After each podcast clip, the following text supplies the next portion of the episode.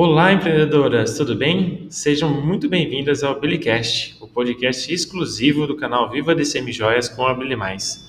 Meu nome é Matheus Serpeloni, sou fundador da Billy Mais e idealizador do projeto Viva de Semijoias. Esse projeto é um projeto único que busca transformar a revenda de semijoias na principal fonte de renda das empreendedoras do nosso país. Nesse canal, vamos falar sobre como você pode ter sucesso com seu negócio de semijoias, com dicas muito rápidas e muito, muito valiosas. Por isso, inscreva-se no canal e em todas as nossas redes sociais, tá bom? Agora roda a vinheta que vamos para o episódio de hoje. Então vamos lá, pessoal. No, no episódio de hoje, né, a gente vai falar sobre os seis erros que você não pode cometer revendendo semijoias, né? Para que você aí que está nos ouvindo possa refletir e pensar se você comete algum desses erros, né, que são os principais que a gente consegue é, visualizar. É, Para quem não sabe ainda, a gente já tem mais de 25 anos de mercado, né, de experiência nisso, nesse ramo. Então, a gente pode falar com bastante propriedade, né, dos problemas, das dificuldades e dos erros que as revendedoras cometem e que você não pode cometer aí, tá? Então, assim, com o crescimento né, desse negócio, de tudo que vem acontecendo nesse mercado, uh, a revenda de semijoias vem crescendo muito, tá? Isso é fato, a gente vê várias empresas surgindo e várias pessoas também procurando alternativas, né, para começar o seu negócio. E quanto mais vai se tentando e vai fazendo coisas diferentes, alguns erros vão aparecendo e vão se destacando assim dos demais, né? A gente consegue encontrar alguns padrões né, de erros que muitas vezes até os clientes reclamam, né, e acabam a gente acaba aprendendo com eles, né? Então assim, o primeiro erro, né, para já ir direto ao ponto, o primeiro erro que a gente vê muito a, as revendedoras cometendo é insistir muito com a cliente, tá? Muitas vezes, na ânsia de a gente conseguir a venda, né, a revendedora fica pressionando a cliente a comprar alguma peça, né, que às vezes a pessoa está na dúvida ou não. Eu conheço algumas pessoas que já, inclusive, nem falam assim: eu gosto muito de um determinado produto, um produto de uma, uma empresa X ou Y, mas eu não compro por conta da forma que as vendedoras é, fazem esse tipo de venda, né? Então, às vezes, de uma forma muito incisiva. Então, insistir muito é um pouco complicado. O ideal é sempre você que você deixe, né, ela decidir a hora da compra, deixar o cliente à vontade para ela fazer a compra com você, tá bom? Segundo fator muito importante, tá? Quando a gente lida com, com semijoias e com, é, com peças que têm a ver com a beleza, cuidar da aparência é muito importante, tá? Então, assim, utilize as suas semijoias, tá? Lembre, você é o seu cartão de visita, né? Isso é muito importante. Então, uma boa apresentação conta muito no momento de atender seu cliente. É, no caso da revenda de semijoias, você está trabalhando com um produto que é sinônimo disso, né, de moda beleza. Portanto, você precisa estar adequado nas tendências, na moda, naquilo que é de mais importante. Então, assim, eu falo, é muito, eu já vi muitos casos de revendedoras é, vendendo os produtos que elas estavam utilizando na hora, né? Vender um brinco, vendendo um colar, que ela estava utilizando na hora, tirou ali na hora e vendeu, tá? Então isso é muito importante. É, então a gente já tem dois, hein? Insistir com a cliente e não cuidar da aparência. Já vai pensando aí se comete algum desses erros. Terceiro, não estabelecer meta. Tá? As metas são muito importantes. Metas, é, elas nos baseiam, né, para a gente buscar é, os objetivos que a gente está buscando. Nada de vou colocar a meta, uma meta X, e se eu atingir a meta, eu dobro a meta. Não é assim que funciona. Vamos sempre colocar uma meta que seja plausível Inclusive, mais para frente, a gente vai ter um novo um episódio só para falar sobre metas, tá? Que é bem, bem legal. Então, procure sempre estabelecer quanto que você quer faturar, quantos clientes você quer atender, quantas novas clientes você quer abrir. Isso é muito importante para o seu negócio, tá? Número 4, quarto erro que esse eu falo para vocês é que é o que as revendedoras mais cometem, tá?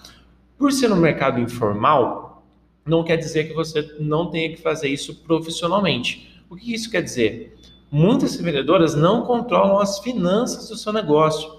Né? Tem uma coisa muito arcaica ainda no caderninho e tudo mais. Então, assim, é muito importante que você tenha esse controle, reservar uma parte daquilo que você ganha, né? Para conseguir injetar no negócio de novo.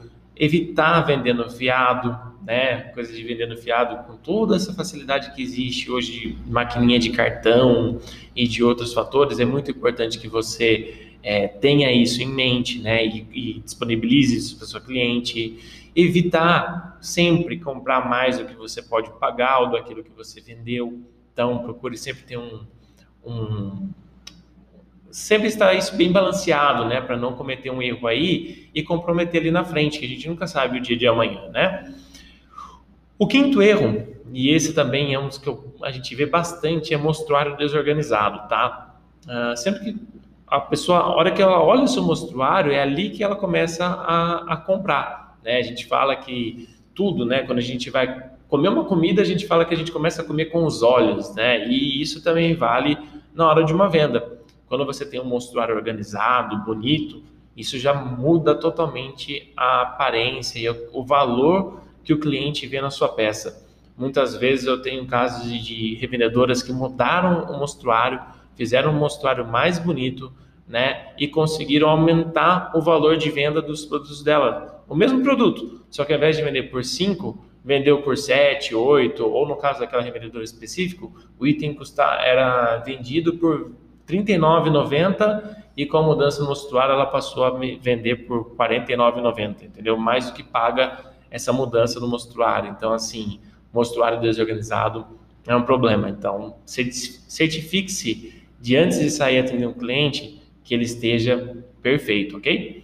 Número 6, estar fora de sintonia, tá? E aqui envolve três comportamentos muito importantes. Não estar antenada com as tendências. Então, fique de olho nas tendências, procure ver o que seus clientes estão pedindo e passe para o seu fornecedor, ou se for no caso da Billy Mais, já manda para as meninas para que tenham esse, elas tenham esse feedback e possam garantir as melhores peças para vocês, tá? Não saber ouvir, tá? Isso não estar em sintonia com o seu cliente. Né? Se você não tem as tendências que ele está procurando, você não está em sintonia com ele. Se você não sabe ouvir o que o seu cliente está pedindo, você também não está em sintonia com ele. Então, procure atender as demandas da sua cliente, tá?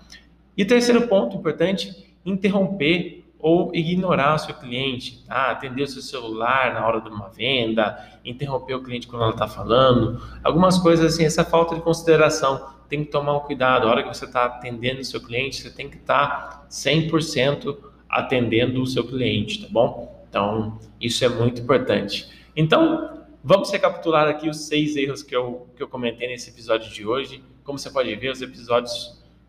Ixi. Tivemos um probleminha técnico, mas já, já resolvemos. Isso é, tá, estamos aprendendo ainda a mexer com toda essa questão do podcast. Então, seguindo, né? É, como eu disse, os como eu falei nesse episódio, são seis principais erros, só para a gente recapitular rapidinho. Então, insistir com a sua cliente, não cuidar da aparência, não estabelecer uma meta, não controlar as finanças, ter um mostruário desorganizado e estar fora de sintonia com o seu cliente. Então, se você comete algum desses erros, a gente aconselha fortemente a repensar e procurar alternativas para que não os cometa de novo.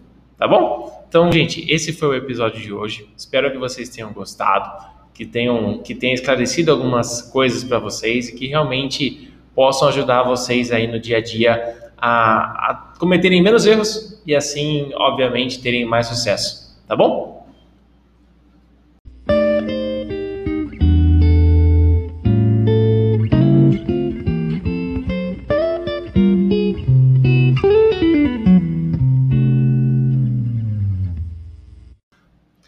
Então, esse foi o episódio de hoje. Espero que tenham gostado. Não se esqueça de inscrever-se em nosso podcast em sua plataforma de streaming para acompanhar nossos próximos episódios, tá bem? Siga também nosso Instagram, arroba Viva de Semijoias, para não perder nossos conteúdos. E siga o perfil da arroba Brilhe Mais Online para comprar suas semijoias de fábrica para revender, tá bem? Nos vemos no próximo episódio e até mais. Tchau, tchau!